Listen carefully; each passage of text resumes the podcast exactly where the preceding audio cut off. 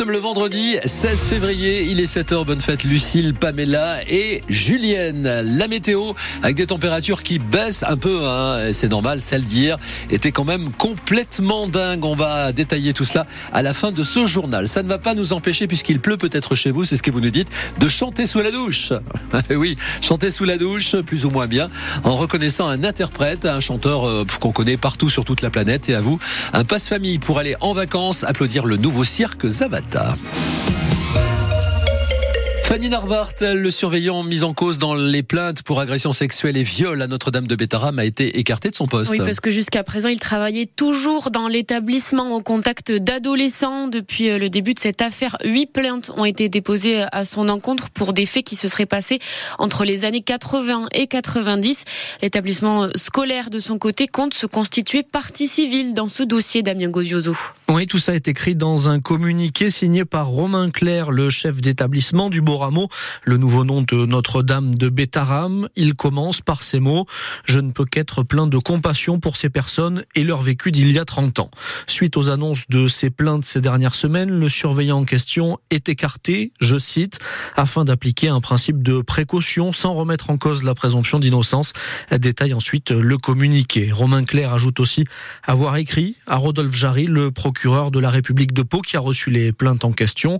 Nous avons écrit au procureur pour lui indiquer que nous étions à sa disposition pour collaborer pleinement à l'enquête dans le seul intérêt des victimes, précise le chef d'établissement, avant donc d'annoncer sa volonté de se porter partie civile oui, dans cette affaire. Un détail à lire sur francebleu.fr.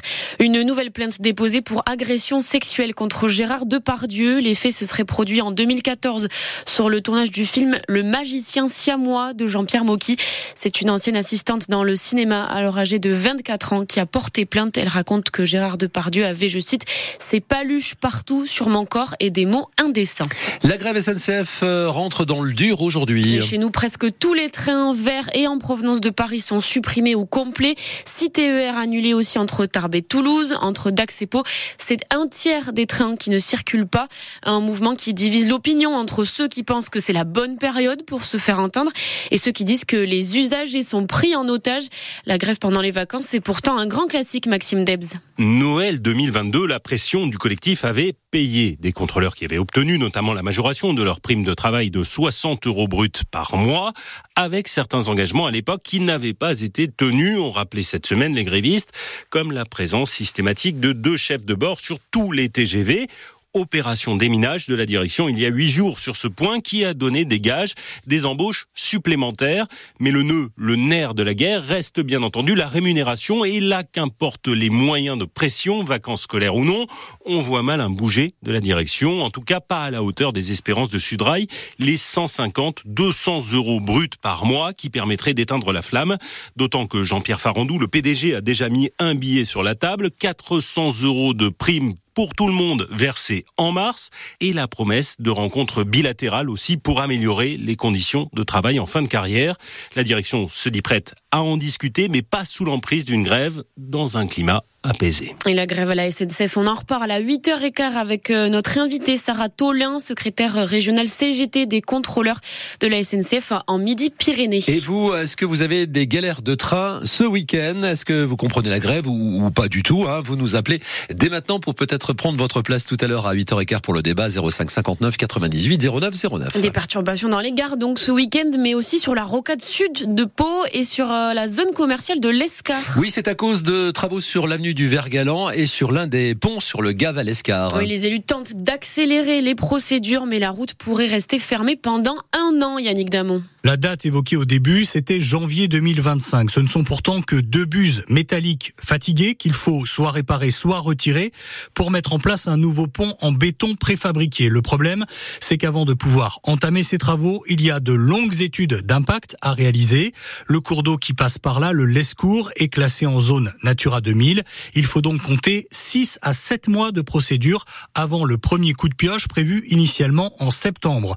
Aujourd'hui, les maires des communes impactées par ces bouchons, espère pouvoir accélérer, gagner deux ou trois mois, mais pas beaucoup plus.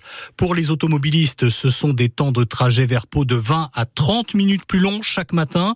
Idélis a aussi décidé de modifier à la rentrée des vacances d'hiver les horaires de ces circuits de ramassage scolaire, car depuis la fermeture de la route, les bus arrivent en retard au collège et au lycée. Et normalement, cet axe est emprunté par 10 000 voitures par jour. Réouverture prévue donc peut-être en janvier 2025. Dans quelques minutes, dans l'écho d'ici, on va parler de l'immobilier dans les stations. Ça coûte de plus en plus cher d'acheter un appartement au ski. Dans les Pyrénées, c'est à Saint-Lary-Soulan que les prix sont les plus hauts, même si ça reste bien en dessous euh, des prix du marché dans les Alpes.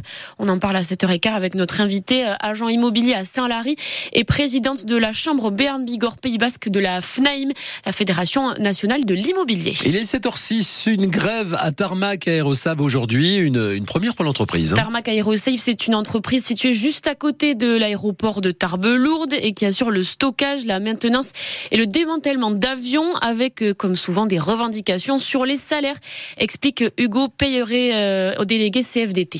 Ce qu'on aimerait essayer de faire, c'est dans le contexte des négociations annuelles obligatoires, relancer le dialogue avec la direction euh, où la porte nous a clairement été fermée la semaine dernière. La revendication principale, c'est euh, une augmentation générale de 4% pour les non-cadres et pour les cadres. On a subi, disons, pas mal de pertes de personnel euh, à cause du Covid et autres. On a perdu pas mal de salariés qui sont partis travailler sur d'autres aéroports, voire dans d'autres pays. Et on fait face à d'énormes difficultés de recrutement. Pour le coup, c'est vrai que nous, notre charge de travail augmente énormément. On sort toujours autant de chantiers avec euh, beaucoup moins de personnel. Donc bon, le personnel est quand même fatigué. Et l'intersyndicale de Tarmac Aerosave espère qu'un peu plus de la moitié des salariés feront grève dans le groupe aujourd'hui. Et puis on termine avec euh, Kylian Mbappé sur le départ. Cette fois, c'est sûr. Après plusieurs mois de rumeurs, la star va bien quitter le PSG à la fin de la saison après sept ans passés au club. On en reparle dans le journal de 7h30.